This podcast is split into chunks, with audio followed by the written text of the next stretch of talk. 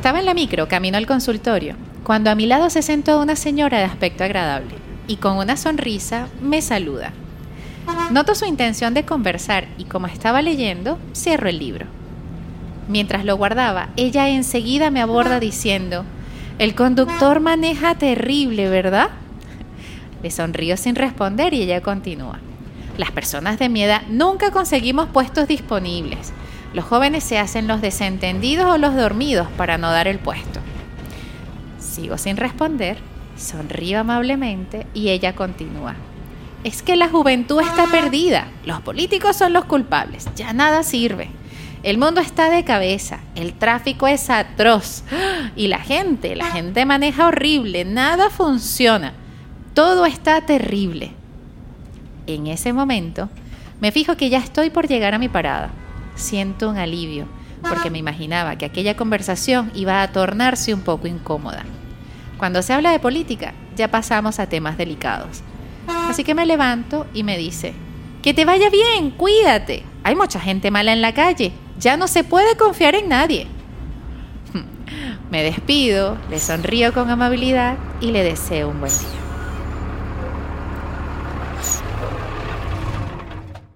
¿Te ha pasado? ¿Cuántas veces te escuchas quejándote del clima, del tráfico, de los políticos, de la vida, del ruido de los autos, de todo y de nada? ¿Conoces a alguien que para romper el hielo inicia la conversación con alguna queja? Es cierto que cuando nos ocurre algo desagradable tenemos el derecho a quejarnos. Tenemos el derecho a enfadarnos y expresar nuestra molestia. En ocasiones, esto no nos sirve para cambiar la situación, pero sí que nos servirá para desahogarnos y sacar la molestia de ese momento. El problema estaría en hacer esto constantemente, es decir, quejarnos por todo y a todas horas. En psicología, este comportamiento recibe el nombre de victimismo crónico. Si deseas conocer más sobre este tema, reconocer cuáles son las características, las consecuencias, saber cómo cambiar esta conducta y en especial aprender a tolerar a las personas que están a tu alrededor constantemente desde el papel de víctima, sin que eso te afecte, entonces Acompáñame en este episodio.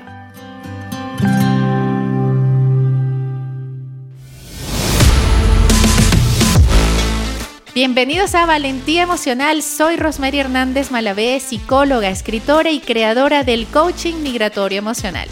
Me puedes ubicar en las redes sociales Instagram, TikTok y YouTube como Minutos de Bienestar y consultar sobre mis servicios en mi página web www.minutosdebienestar.com. Si deseas compartir tu historia desde el anonimato y la confidencialidad para que podamos desarrollar los temas en este espacio, puedes escribirme al DM de Instagram arroba minutos de bienestar bajo.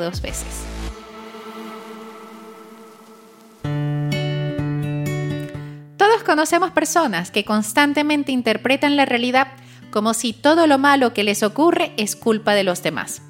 La queja es su forma de vida y la responsabilidad de lo que le sucede siempre es de otros. Ahora, lo primero que debemos tener muy claro es que caer en el victimismo no es sinónimo de ser víctima.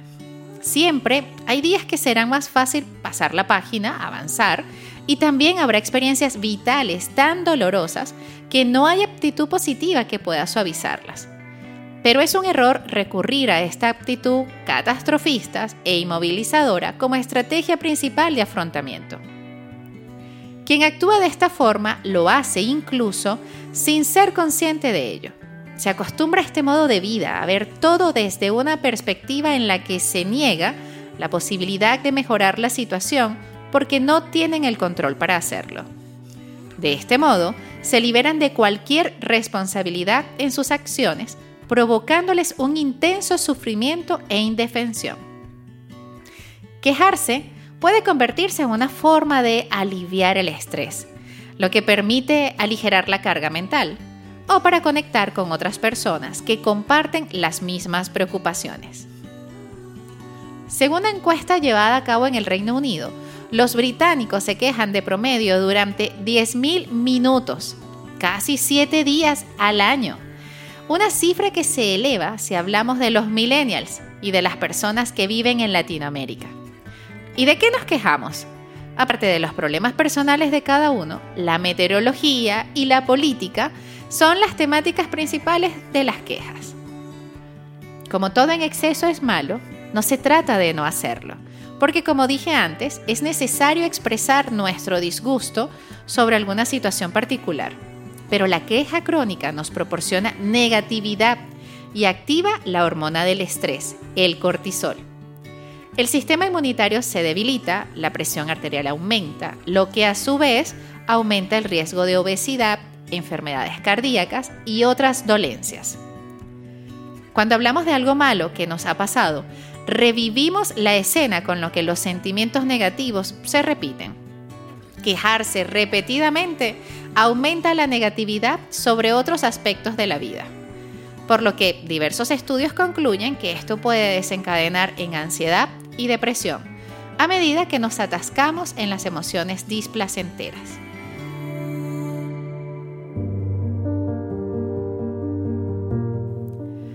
Desventaja importante de las quejas constantes es que pueden conducir a la inacción. Gastamos demasiado tiempo en lamentarnos que al final no hacemos nada por solucionar lo que nos preocupa. Si esto lo aplicamos al entorno laboral, los resultados no son muy diferentes.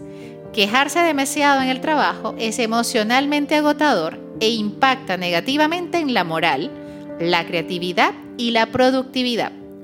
Con el tiempo lleva a que los trabajadores lleguen a odiar sus empleos. Ahora, ¿qué lleva a una persona al victimismo crónico? Si buscas hacerse la víctima en el diccionario de la lengua española, RAE, esta es la definición que encuentras. Quejarse excesivamente buscando la compasión de los demás. Pero la queja es solo la punta del iceberg. Hay mucho más de lo que se ve en la superficie por lo que es posible que esta conducta solo esté siendo el reflejo de, número 1, necesidad de protección, 2, dificultad para identificar y responsabilizarse de las propias emociones, 3, sentimientos de culpa, 4, haber sufrido experiencias traumáticas previas, 5, tener un estilo de apego inseguro, ansioso o preocupado, 6, baja tolerancia a la frustración. Y en especial Número 7. Obtención de ganancias secundarias. Cuando una persona que no se atreve o no ha aprendido a pedir directamente lo que desea y recurre a la queja o al hábito de dar lástima, obtiene ciertos beneficios. Por ejemplo, compasión, simpatía o ayuda de otros. Y de paso, se protege de las posibles críticas externas. Además, al no asumir su responsabilidad, evita el malestar que le causaría enfrentarse a un posible fracaso, lo que termina por reforzar y perpetuar la conducta. En su libro Deja de refunfuñar, la coach y speaker Christine Lewick afirma que si bien se presentan situaciones que dan buenas razones para quejarse, hay otras estrategias para expresar lo que uno considera que no está bien o que puede estar mejor desde una perspectiva constructiva. Y es que el problema se genera cuando las consecuencias de quejarse por todo comienzan a impactar en la vida de la persona y en su entorno. Lo primero que pasa es que se deterioran los vínculos. Quizás en una conversación ocasional, hablar de los problemas del día a día, mencionar eso que te afecta, ayudará. Pero cuando esto es recurrente y cada reunión, llamada o conversación está la queja presente, termina por alejar a los otros. La acción de las neuronas espejos desgastarán el vínculo y van a comenzar a asociar la presencia de esa persona con una expansiva actitud de desagrado. Lo siguiente que ocurre es que se perjudica el cableado cerebral. Qué interesante, ¿no? Una investigación de la Universidad de Stanford en Estados Unidos concluyó que quejarse de manera constante va atrofiando el tamaño del hipocampo cerebral y esta área es la que se encarga de la habilidad de razonamiento que ayuda a resolver de manera práctica los desafíos. Si el cerebro de una persona cede siempre al impulso de la queja automática, en el corto plazo deja de producir resultados positivos, buscar alternativas y crear soluciones. Entonces, esto de quejarse no es algo del todo positivo. Mantener durante un periodo largo de tiempo este tipo de actitud denominada victimismo crónico no es en sí una patología clasificada en el DSM-5, pero podría sentar las bases psicológicas que podrían acabar desarrollando un trastorno paranoide de la personalidad. Esto ocurre porque la persona culpa persistentemente a los demás de las cosas malas que le suceden. Entonces quiere decir que no solamente es algo que biológicamente nos afecta, sino que además tiene consecuencias psicológicas. Algunas de las características de estas personas son las siguientes. Utilizan la lástima como método para llamar la atención. Centran a menudo sus temas de conversación sobre su condición de víctima, exagerando los hechos y desde una perspectiva muy dramática. Se quejan constantemente por casi todo. Distorsionan la realidad, que la culpa de lo que les ocurre es siempre de otros. No es una postura defensiva, es que es una forma de percibir y distorsionar la realidad. Utiliza de forma inconsciente el chantaje emocional y la manipulación para lograr sus objetivos. Frente a los problemas, mantiene una actitud pasiva. Esperan que los demás le resuelvan. Sentimientos de culpabilidad o responsabilidad bajos o ausentes porque entiende que es la víctima. Evitan disculparse o reconocer sus errores por eso es usual que evadan situaciones retirándose físicamente, la famosa huida geográfica, que terminan diciendo, nunca me entiendes, ¿te das cuenta? Mejor me voy de acá. Es quizás una de sus expresiones más comunes. Otra estrategia usual es la manipulación emocional. Juegan con las emociones del otro para justificar su rol de víctimas y así obtener lo que pretenden. Por lo general, son personas hábiles en leer el estado emocional de los demás, generalmente la culpa, y pueden usarla en sus argumentos para que el otro asuma la responsabilidad que ellos reniegan. ¿Todo lo que he hecho yo por ti y ahora me pagas así? Quizás sea alguna de sus expresiones también más comunes.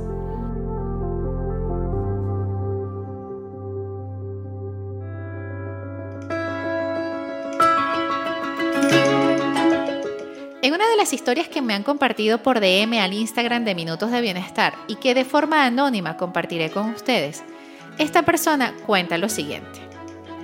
Doctora, tengo una amiga que todo lo que sale de su boca son cosas negativas. Comentarios sobre su cuerpo, de la vida de los demás, de su vida en general y ya estoy cansada. La quiero mucho y siento que soy mala persona cuando sus comentarios me desagradan y no quiero siquiera atender sus llamadas. Ella siempre está para mí cuando la necesito, pero su forma de ser y de ver la vida me agotan. Relacionarse con una persona que vive instalada en la queja constante no es tarea fácil, sobre todo para quienes están acostumbrados a funcionar desde el rol de salvador.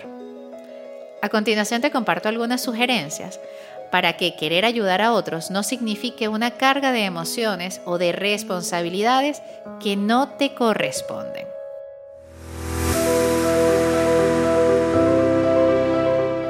Número 1. Valora hasta qué punto se trata de algo para lo que necesita ayuda o puede hacerlo por sí mismo. Hazle saber, estoy aquí, te apoyo, pero no voy a hacerlo por ti.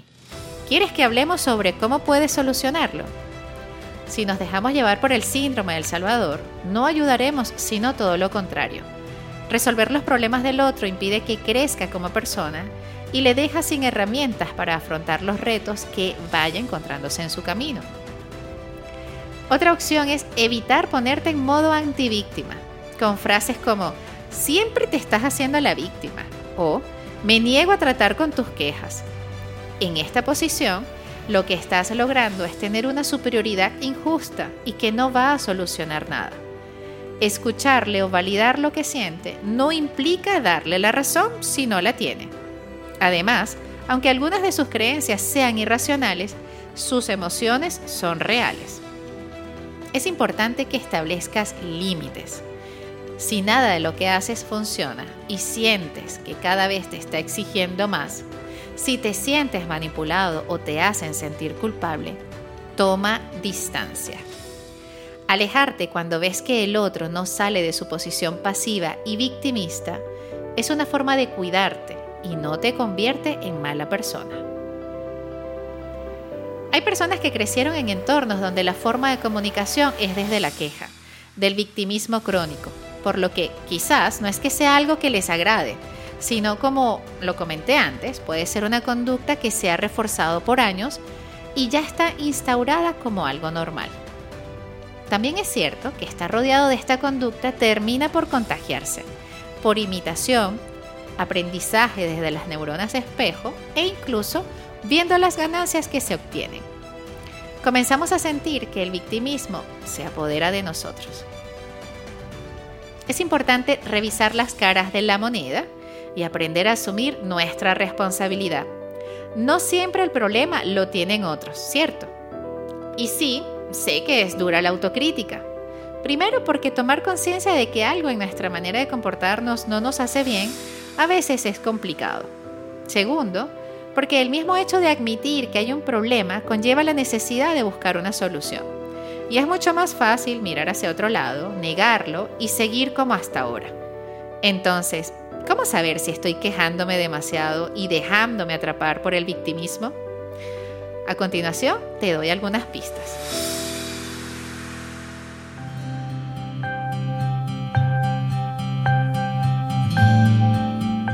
Hay expresiones que no pueden faltar en el repertorio diario de quienes viven instalados en la queja. Todo me sale mal, la vida ha sido muy cruel e injusta conmigo, no es justo, no merezco esto, ¿Cómo ha podido tratarme tan mal con todo lo que he hecho por ella? ¿Por qué todo lo malo me tiene que pasar a mí? ¿Qué he hecho yo para merecerme esto? Nadie me entiende, nadie me tiene en cuenta. ¿Cómo puedo tener tan mala suerte? Y un largo etcétera. En la vida de todos nosotros hay experiencias muy dolorosas y otras maravillosas. Sin embargo, tú estás convencido de que en la tuya las protagonistas son las primeras. Tienes una facilidad sorprendente para encontrar trabas a cualquier cosa buena que te pase. Y si acaso llegas a admitir que estás atravesando un buen momento, enseguida aparecen esos nubarrones anunciando lo poco que va a durar y lo pronto que aparecerá alguien o algo que te amargue el día. Por desgracia, el hecho de prestar mucha más atención a los acontecimientos negativos, restando importancia a los positivos, te llevará directamente al pesimismo y te impedirá reconocer y valorar las cosas buenas que hay en tu vida. Ante los problemas, sueles adoptar una actitud pasiva. Tiendes a compartir tus preocupaciones con todo aquel que te quiera escuchar. Sin embargo, ninguna de las alternativas o sugerencias que te ofrecen te sirve. Siempre hay un pero. Y no dudarás en exagerar si es necesario para demostrar que lo tuyo no tiene remedio y desactivar cualquier comentario positivo o de mejora que vaya destinado a ayudarte. Te encanta que se preocupen por ti, que te pregunten cómo estás, que escuchen tus quejas y tus preocupaciones. Pero eso sí, sin cuestionarlas. Tu hipersensibilidad a la crítica, por muy constructiva y respetuosa que ésta sea, hace que te tomes cualquier desacuerdo como un ataque personal. Lo mismo ocurre cuando alguien intenta hacerte notar esta posición de víctima. Si piensas que nada de lo que te está pasando depende de ti, cada vez que te encuentres con un obstáculo no harás absolutamente nada, excepto quejarte de tu mala suerte. El locus de control es un concepto muy utilizado en psicología para evaluar el grado de control que creemos tener sobre lo que nos ocurre. Para las personas con locus de control externo, los eventos no tienen relación con el propio desempeño, sino con el azar, el destino o las decisiones de otros. Así que no puede ser controlado a través del propio esfuerzo. Las personas que viven en un victimismo crónico no son asertivas en su modo de comunicarse y tienden a adoptar un estilo pasivo-agresivo. Se muestran pasivas, no dicen abiertamente lo que están pensando, ni piden lo que quieren de una forma directa, pero se las ingenian para hacer sentir culpables y egoístas a los demás y así conseguir su objetivo. Incluso es posible que haya cierta agresividad en su lenguaje corporal. Y si lo que deseas es escapar del victimismo crónico y la queja constante, tanto en ti como en tu entorno, entonces comencemos por nosotros.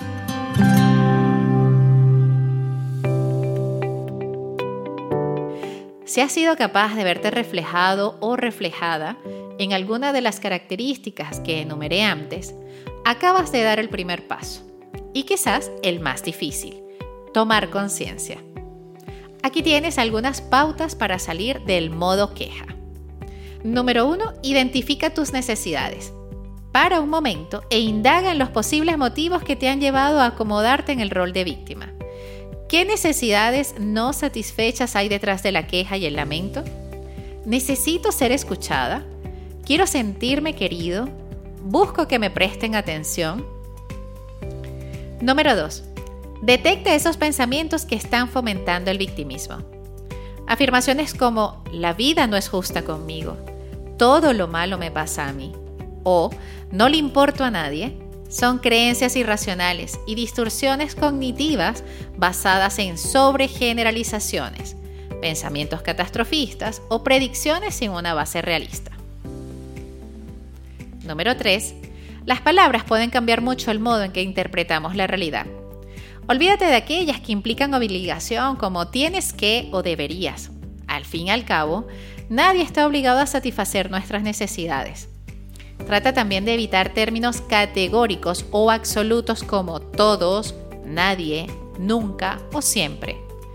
Verlo todo en blanco y negro te llevará a tener una visión muy limitada de una realidad que está llena de colores y matices. Te dejo un reto, algo así como una tarea terapéutica que puedes aprovechar para animar a tu entorno más cercano y ponerlo en práctica. Prueben a estar un día sin quejas y observen cómo se sienten al final de la jornada. Quizás así se den cuenta de que el sufrimiento no es tan grande como se había percibido hasta ahora. En su libro Un mundo sin quejas, Will Bowen propone el reto de estar 21 días sin lamentarse. Su objetivo no es tanto dejar de quejarse por completo, sino hacernos conscientes de las veces que lo hacemos y entender las consecuencias de vivir instalados en esta actitud.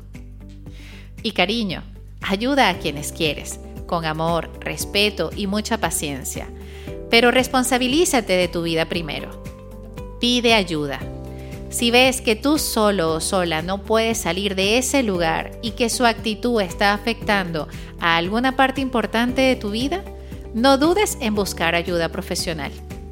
Iniciar un proceso terapéutico te ayudará a cambiar una posición pasiva y pesimista por una actitud activa y responsable que mejorará tu salud mental y emocional. Hazte cargo de tu parte. Dice Carl Rogers, partícipe y gestor de la psicología humanista, que la única persona que no puede ser ayudada es la que culpa a los demás. Gracias por escucharme.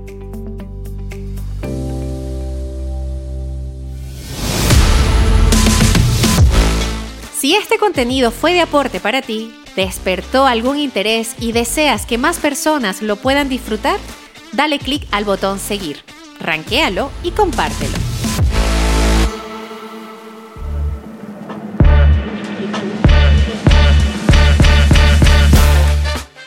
Este podcast llegó a ustedes gracias a Betinix y Drogo, educando con propósito para tu bienestar financiero. En redes, arroba finanzas-saludables para ti. Marjari Vera, psicoterapeuta, te acompaña en tu proceso de transformación. La encuentras en las redes como arroba Marja Psicoterapia.